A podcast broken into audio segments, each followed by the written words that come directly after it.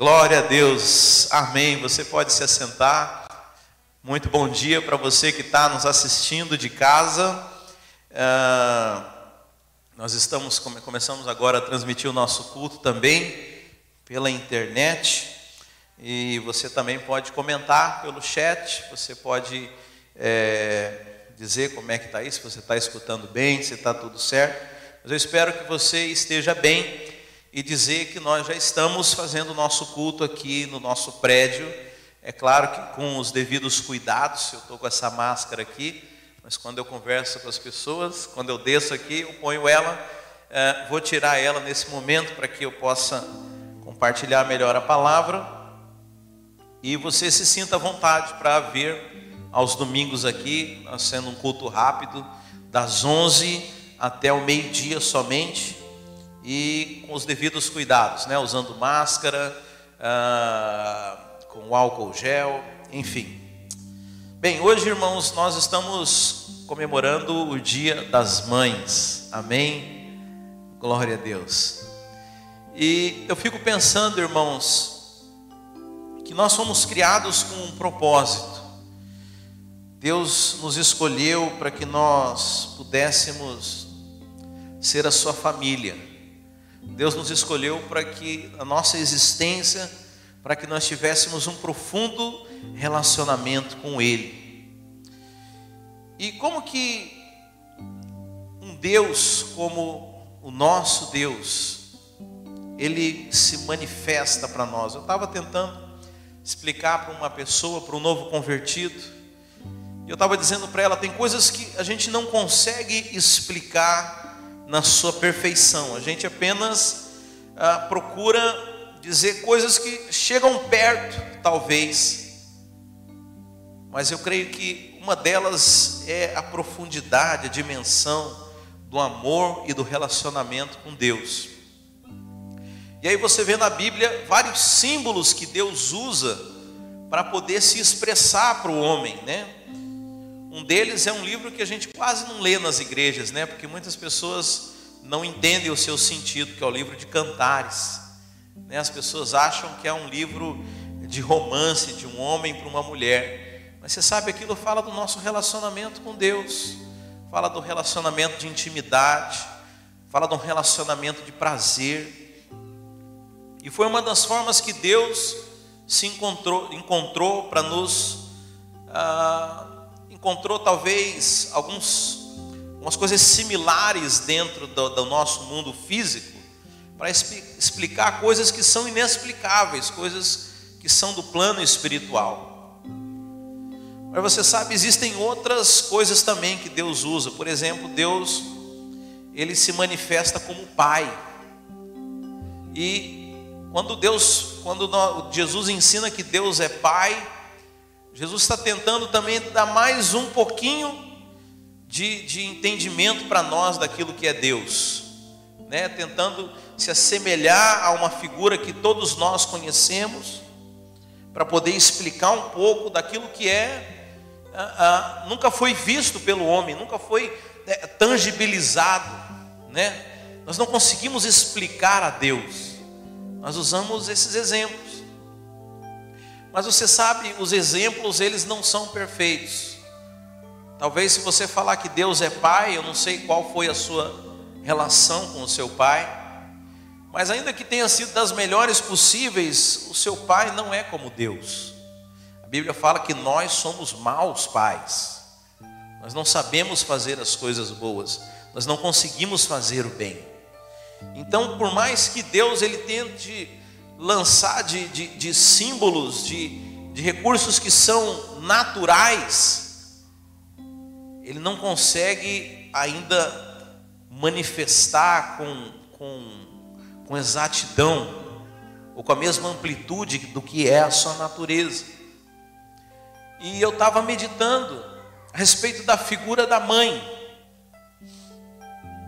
Você sabe, pai e mãe foram estabelecidos por Deus para ser uma manifestação da sua presença. Eu, eu falo para as pessoas, é engraçado que se o objetivo de Deus era criar uma humanidade, se o objetivo de Deus era criar uma família numerosa, ele podia ter feito isso simplesmente da mesma forma como ele criou tudo no universo.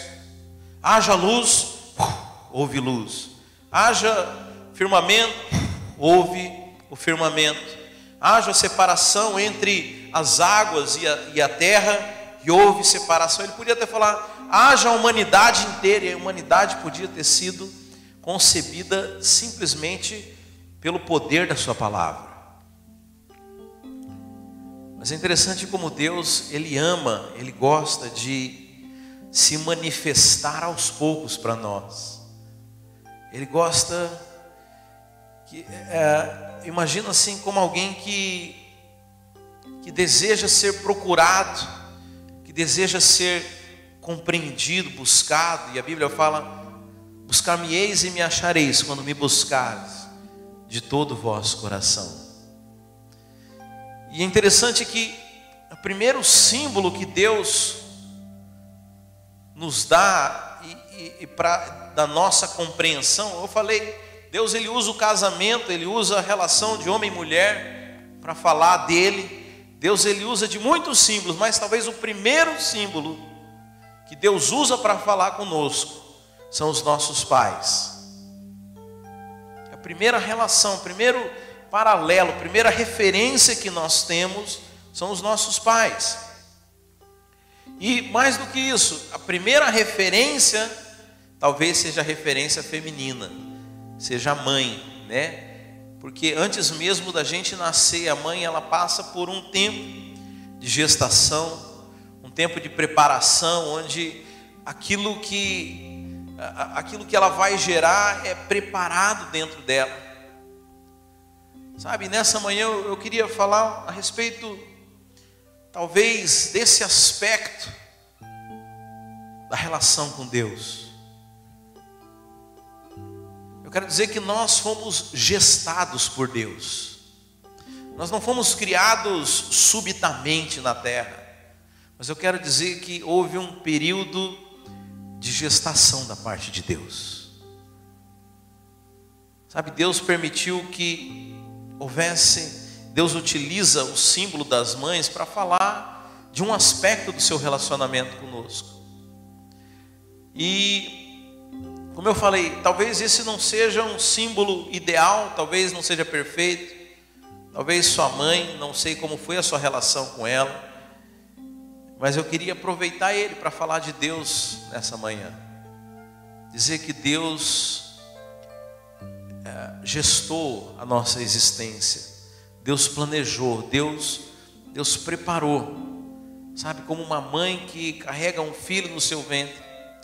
A ponto da Bíblia falar que, olha, você quando estava ainda no ventre da sua mãe, quando você não tinha forma nenhuma, sabe, ainda assim eu já tinha te escolhido. Eu, é, é foi uma decisão minha. Eu quero dizer que antes de você ser gestado pela sua mãe, você foi gestado por mim. Você foi escolhido, você foi planejado, você foi concebido na eternidade. Sabe, irmãos, isso me traz assim um profundo senso de alegria, de significância. Sabe, saber que eu não estou aqui dentro de, de um acaso, as coisas não aconteceram por acaso, eu não estou aqui nessa manhã por acaso, vocês não estão aqui nessa manhã por acaso, você não está assistindo por acaso esse vídeo, mas há um projeto, há um. Há, há, sabe, há alguém que planejou e estabeleceu essas coisas para que elas acontecessem, sabe? E, e, e é interessante que quando nós chegamos numa fase adulta, nós chega um tempo em que nós nos distanciamos da mãe e começamos a constituir uma família e, e e Deus ele, ele não faz da mesma forma conosco, tanto que ele simplesmente muda, muda o símbolo. Ele fala bem, agora se eu não sou mais os seus pais, agora eu sou o teu esposo, eu sou a tua esposa, porque a nossa relação ela continua por toda a vida. Você avança os passos, você é, é, você deixa os pais, constitui uma nova família, mas a, a sua relação comigo ela permanece. Então houve um tempo na sua vida que a nossa relação era de paternidade, de maternidade. Mas chega, vai chegar um tempo de maturidade em que a nossa relação vai ser uma relação de esposo e de esposa. Sabe, mas eu quero dizer que Deus nunca deixa. Porque esse é o projeto dele, esse é o plano. Mas também é algo que a gente pode aprender, irmãos, que e hoje eu quero pregar principalmente para as mulheres, mas os homens estão incluídos também. Que há um papel nosso, humano, como eu falei, Deus que podia ter criado toda a humanidade em apenas apenas com a sua voz, ele decidiu que a humanidade fosse criada através de um padrão de, de filhos através de um crescimento, através de uma multiplicação. E Deus permitiu ao homem que o homem fosse fecundo. Amém? Repita comigo: fecundo. Fecundidade fala de você gerar sementes, de você gerar algo que vai crescer. Mas você sabe o caminho que o homem escolheu. O homem foi criado à imagem e semelhança de Deus. Então toda semente de Adão e Eva, eles, toda semente gerada por eles, deveria ser imagem e semelhança de Deus. Que é um princípio que a Bíblia estabeleceu. Jesus, Deus, quando cria as coisas, Ele fala cada coisa, é, é, Ele estabelecia as árvores, Ele fala, cada planta, cada árvore gere segundo a sua espécie. E ele coloca o homem e fala: essa é imagem e semelhança de mim, porque eu gerei segundo a minha espécie, você foi gerado por mim. Agora, quem você gerar a partir de agora vai ser também imagem e semelhança. Sabe, um homem escolheu um outro caminho. E logo nos capítulos seguintes ali de Gênesis, você vê que os filhos de Adão não eram mais imagem e semelhança de Deus, mas eram imagem e semelhança dele imagem e semelhança de homem pecaminoso. E assim foi toda a humanidade.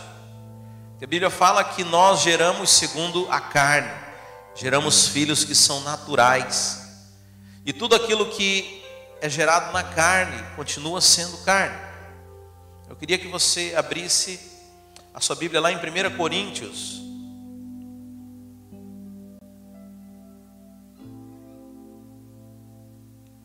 capítulo 15, no verso 44.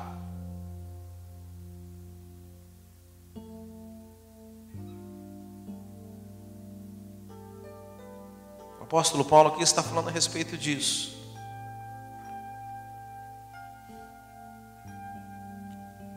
Verso, capítulo 1 Coríntios 15, verso Aliás, vamos a partir do 42.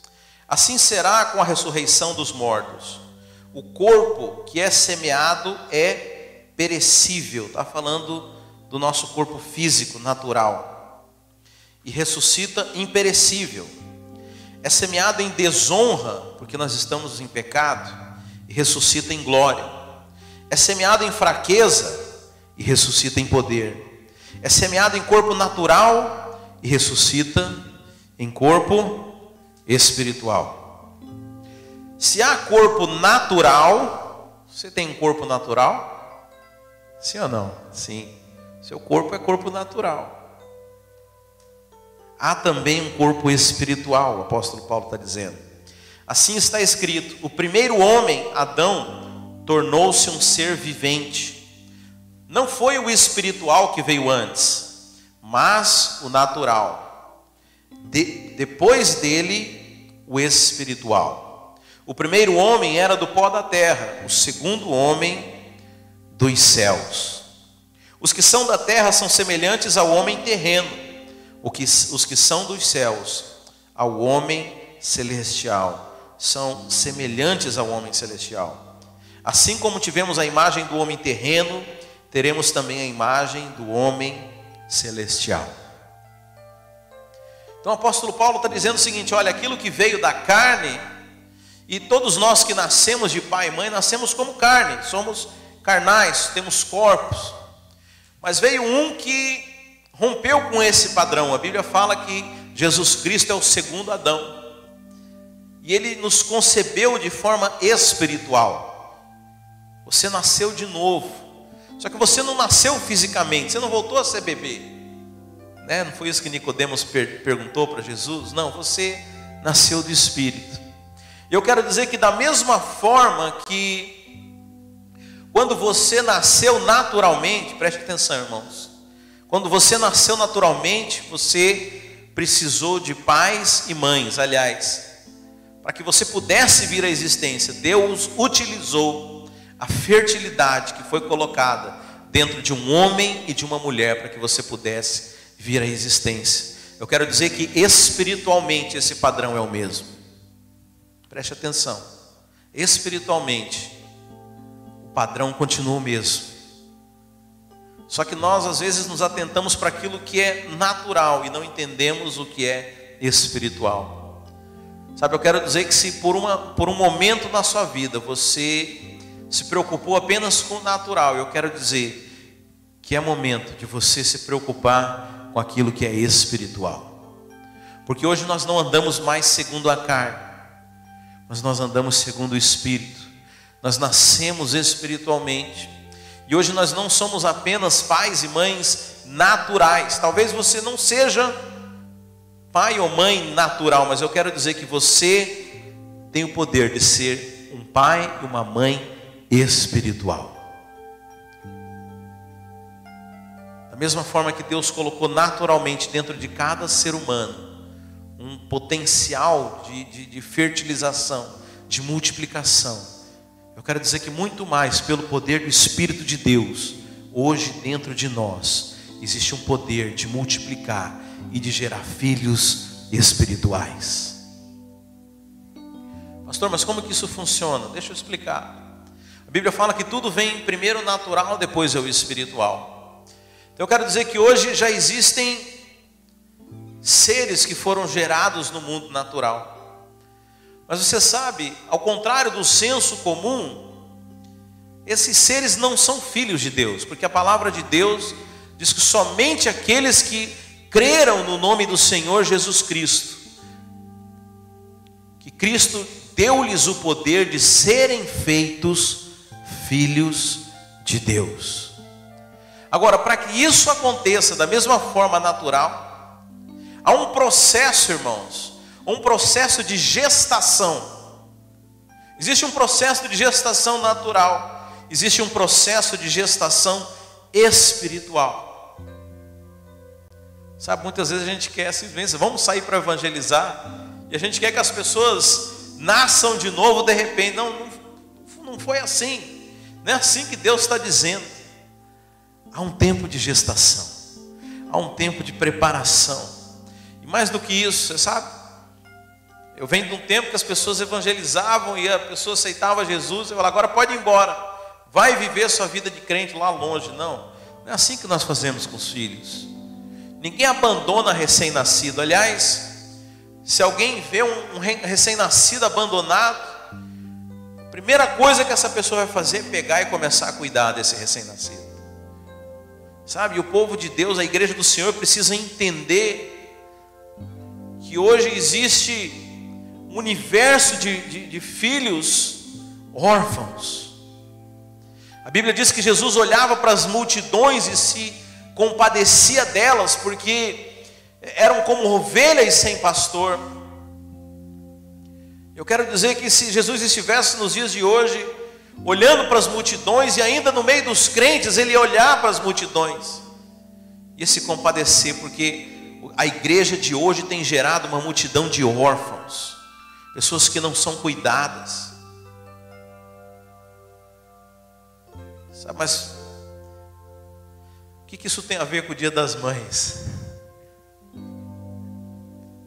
Eu quero dizer que Deus te constituiu como uma mãe, com um propósito. Você sabe, quando a Bíblia fala que nós somos filhos de Abraão, e eu, eu lembro que quando eu era novo convertido, eu tentava procurar na genealogia de, de Abraão para entender como é que eu podia ser considerado um filho de Abraão, porque eu não tinha sangue judeu na minha família. Eu falei, como é que eu posso então ser filho de Abraão? Aí eu entendi que essa filiação é a filiação espiritual. Agora, o projeto de Deus, quando Deus chama Abraão lá em Gênesis 12, fala de ti, eu vou constituir é, é, uma grande nação, todas as famílias da terra vão ser benditas no seu nome.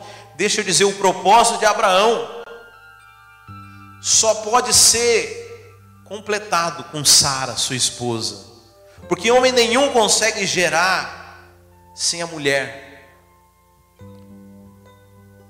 Sabe? E dentro desse propósito, eu sei que nós falamos que somos filhos de Abraão, mas eu quero provar para você, abre na Bíblia em 1 Pedro 3. 1 Pedro 3, no verso 6, diz assim: Como Sara que obedecia a Abraão e o chamava Senhor, dela vocês serão filhas. Ou seja, nós somos filhos de Abraão, mas somos filhos de Sara também, amém? Sara é nossa mãe espiritual. Agora, existe um chamado por trás do chamado de Abraão que se estende nos seus filhos. Um, um, chamado, uma vocação de paternidade espiritual. Eu quero dizer que por, por trás de cada mulher de Deus existe um chamado para ser mãe de multidões, para ser uma mãe espiritual para gerar, para gestar as gerações vindouras. Sabe, o projeto de Deus passa pelas mulheres, o projeto de Deus, ele envolve a maternidade de uma forma especial. Porque assim como no, no plano natural, e para que nós possamos entender maternidade espiritual, o único paralelo que Deus nos deixa é a maternidade natural.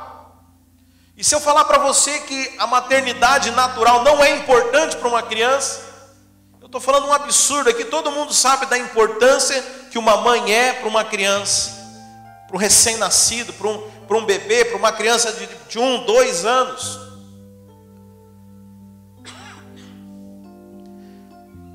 E da mesma forma eu quero dizer para você que a maternidade espiritual é indispensável, é necessária.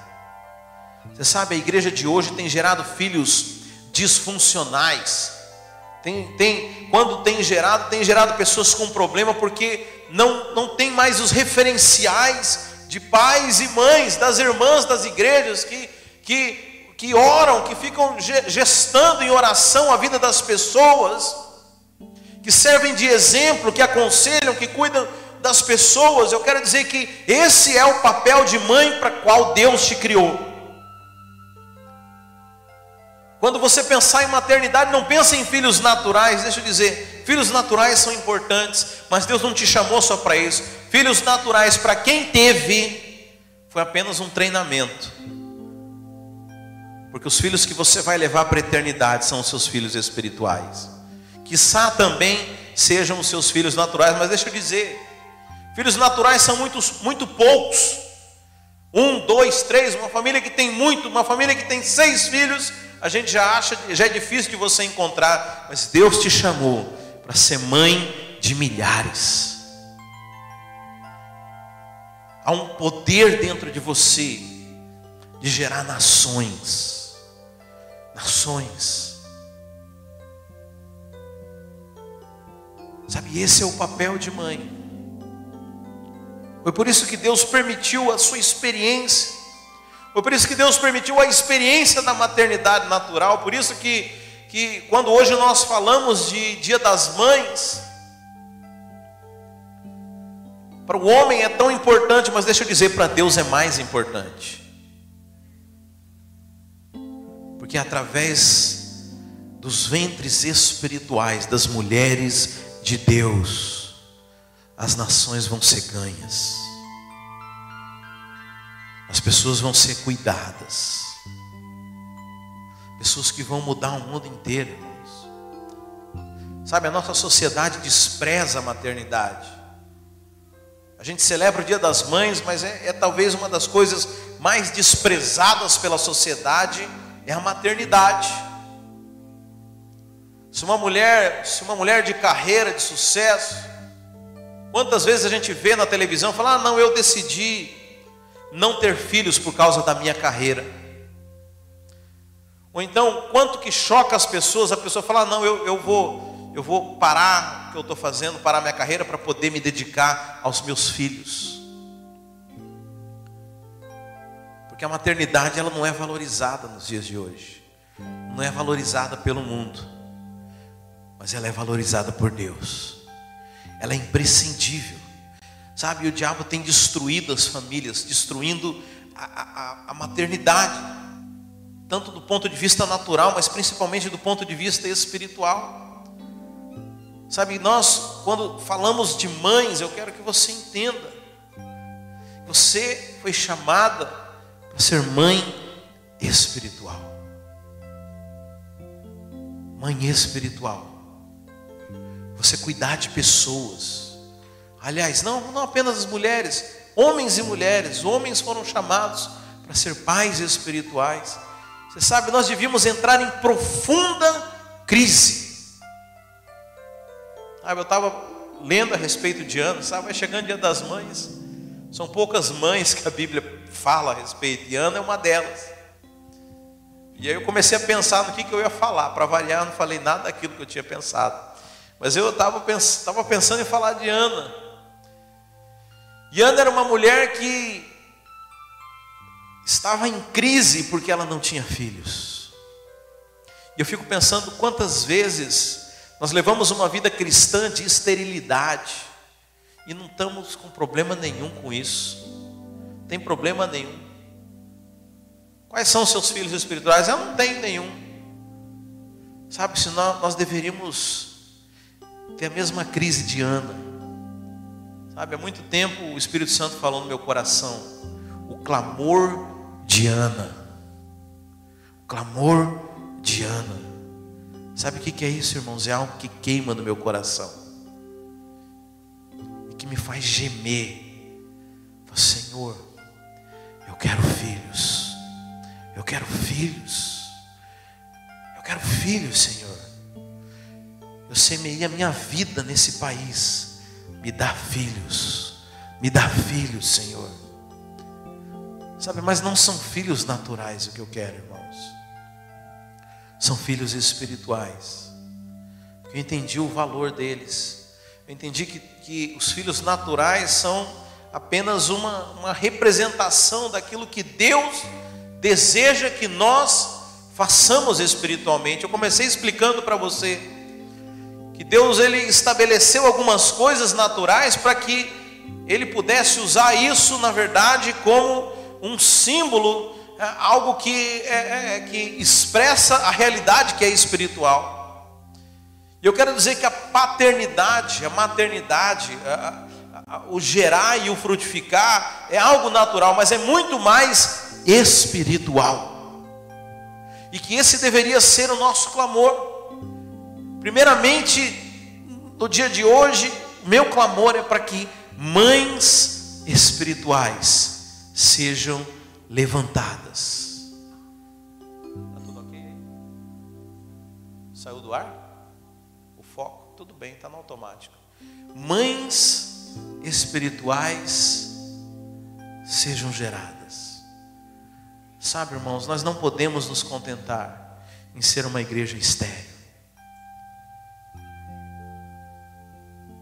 Não podemos nos contentar em levar uma vida que não frutifica, irmãos. Sabe, nós deveríamos entrar em crise. Quando você olha uma igreja que não tem jovens, que não tem crianças, nós deveríamos entrar em crise. Mas, pastor, o que nós temos que fazer agora? Ter, começar a ter filhos naturais? Não! O mundo está cheio de órfãos. As pessoas estão perdidas em todos os cantos. As crianças estão abandonadas pelos seus pais. Estava conversando com a minha esposa ontem. A gente falando de uma criança, falando, coitado daquela criança, o pai é um ausente e a mãe passa o tempo inteiro no celular. Agora, quantas milhares de lares vivem essa realidade? Crianças que estão sendo educadas pela televisão do diabo, pelos ensinos malignos de novela, de, de seriados, de, de ideologias que o mundo tem colocado. E onde estão as mães espirituais? Onde estão os homens e as mulheres de Deus para cuidar dessas gerações. Sabe, o Senhor te constituiu para isso. O Senhor te deu, deu dentro de você esse potencial de frutificar, de poder gerar, de multiplicar.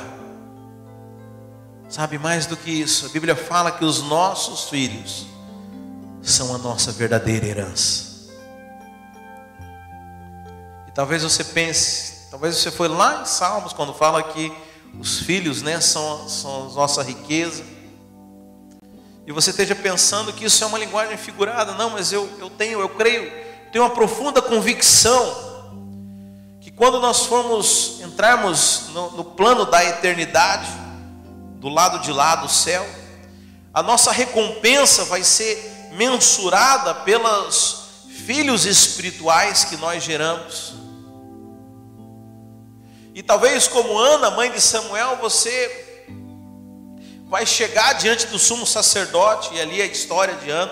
Se você quiser depois olhar, 1 Samuel, capítulo 1. Eucana, que era marido dela, tinha duas esposas, Ana, Penina. E Penina era uma mulher frutífera, ela tinha muitos filhos, e Ana não tinha nenhum. E eles iam uma, se encontrar com o sacerdote. E a incomodação de Ana é que a outra tinha muitos filhos. Deixa eu falar. Me incomoda profundamente não ter filhos. Chegar diante de Deus. E eu, eu fico imaginando as pessoas chegando com seus filhos espirituais. Eu fico, e eu falo, Deus, eu quero chegar com muitos filhos. Muitos filhos, filhos e filhas. Sabe, pessoas que, com quem eu cuidei, pessoas com quem é, eu chorei junto, deram muito trabalho, Deus, mas é, é, ser pai é isso, é sofrer junto. Gente está bem, bem fresco, né? A Lauren tem 10 meses, né? A gente fala que mãe é padecer no paraíso. Você vai do céu ao inferno em poucos segundos. Mas quando se trata de filhos espirituais, o primeiro trabalho que o nosso filho dá, ah, eu não quero saber. Deixa aí. Será que você faria isso com seu filho? Estava conversando com, com um irmão, ele me falando a respeito de um pastor que, que desviou, adulterou, largou da mulher, largou do ministério. E agora, pastor, será que ele vai para o céu? Eu falei, se fosse teu filho, o que, que você faria? Você mandava ele embora? Ele falou, não, claro que não. Eu falei, tão pouco Deus tampouco Deus. Mas o problema é que nós não conseguimos ainda entender o propósito que nós somos criados. Sabe, nessa manhã eu quero dizer que você foi chamada para ser mãe. Teu ministério é um ministério de maternidade. Mas não é apenas mãe natural, é mãe espiritual. Eu não estou falando de coisas que são apenas desse momento. Você sabe, Abraão, se você olhar do ponto de vista natural, ele teve apenas dois filhos. Sendo que um Deus nem considera. Deus só considera Isaac, Deus não considera Ismael. Então, o homem que teve um filho, Deus falou: Você será pai de nações. Porque deixa eu dizer: quem ganha uma criança ganha uma geração. Sabe, tem um pastor na Coreia o nome dele é Paul Young Cho. Aqui nos Estados Unidos ele é mais conhecido como David Young Cho. E a igreja dele, não sei se ainda é, era a maior igreja do mundo. Acho que eram 800 mil membros. E eu estava lendo num dos livros dele, ele conta a experiência de conversão dele. Ele fala que quando ele era muito jovem, isso lá nos anos 50, provavelmente, eu que estou calculando aqui pela idade dele, é, ele estava acometido de uma doença que na época era uma doença muito grave, uma doença é, praticamente irreversível, que era a tuberculose. E ele fala que ele estava no, no, no leito do hospital esperando morrer. E uma mulher de repente adentrou no quarto dele e começou a orar por ele. E ele não era, eu acho que ele era budista, não sei qual que era a religião dele, mas ele não era crente. Ele não falou, vai embora daqui, eu não quero saber do seu Deus. deixa eu morrer em paz aqui. E ele fala que no dia seguinte aquela mulher aparecia de novo lá no quarto dele e começava a orar, começava a pregar para ele. E ele, bravo, furioso com aquela situação, mandava aquela mulher embora. Mas no dia seguinte aquela mulher estava lá de novo. Mas aí ele fala que algo tocou ele, ele falou que aquela mulher, enquanto orava por ele, as lágrimas escorriam no seu rosto. Ela chorava como se fosse o filho dela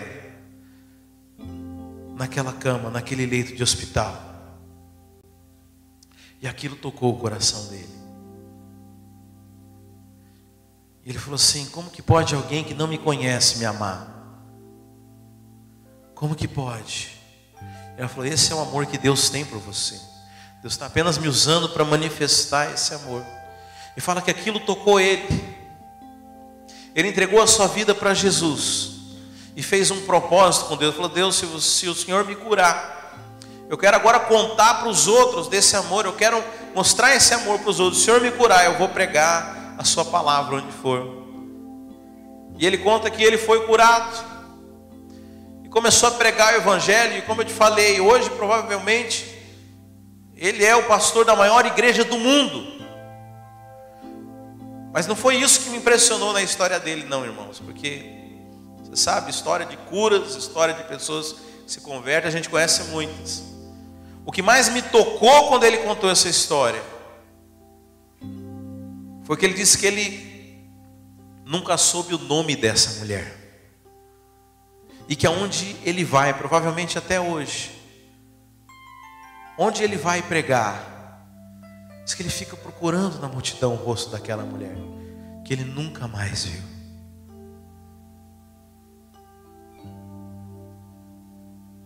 Você sabe, provavelmente aquela mulher não sabia o que ela estava fazendo, ela estava simplesmente obedecendo a Deus.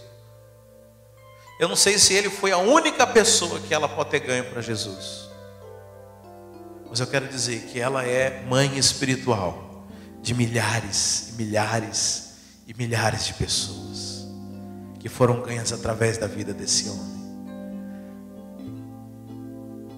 Sabe, irmãos, quando nós cumprimos o propósito de Deus, quando nós estamos alinhados com aquilo que Ele quer que você faça, eu quero dizer que os resultados são exponenciais. Você não imagina o que Deus é capaz de fazer através da sua vida. Sabe, nessa manhã, eu quero encerrar convidando você a fazer uma decisão, fazer um voto com Deus. Você sabe, a igreja, vejo por aqui, né? Ou as irmãs são maioria aqui na igreja ou são mais corajosas, porque a grande maioria aqui é mulher, mas eu conheço a realidade da igreja no Brasil. Sei que lá a igreja brasileira ela é composta em sua grande maioria, por mulheres. Eu quero desafiar que você tome a sua posição como mãe espiritual. Você comece a gerar filhos. Você comece a, a, a crescer um clamor dentro de você por filhos espirituais assim como Ana, o clamor de Ana: Senhor, eu quero filhos. E o marido dela falava: não, Olha, não sou eu melhor do que dez filhos, eu te dou tudo. Não me interessa, eu quero filhos. Não importa se eu sou bem sucedido, se eu tenho é, é, bens materiais, se eu tenho posição, se eu tenho status. Eu quero filhos. Só isso que me importa. Como eu falei, existe uma geração perdida, geração de órfãos. Órfãos, quando eu falo órfãos, não apenas naturais, mas eu estou falando de órfãos espirituais, não só dentro da igreja, fora da igreja. Pessoas que precisam ser cuidadas, sem referencial de homens, mulheres de Deus. Sabe o meu desafio? Nesse dia em que nós celebramos a maternidade, para o mundo é a maternidade natural. Mas nós, a Bíblia fala que nós agora somos espirituais.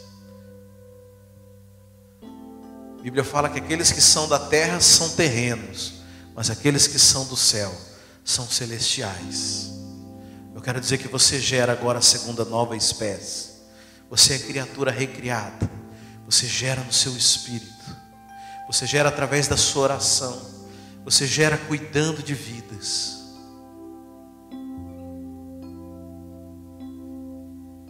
E Deus vai honrar você. Deus vai honrar. Deus vai te constituir por mãe de nações. Assim como Sara, você carrega esse chamado dentro de você. E a sua geração vai ser prevalecente. Feche os seus olhos, vamos orar.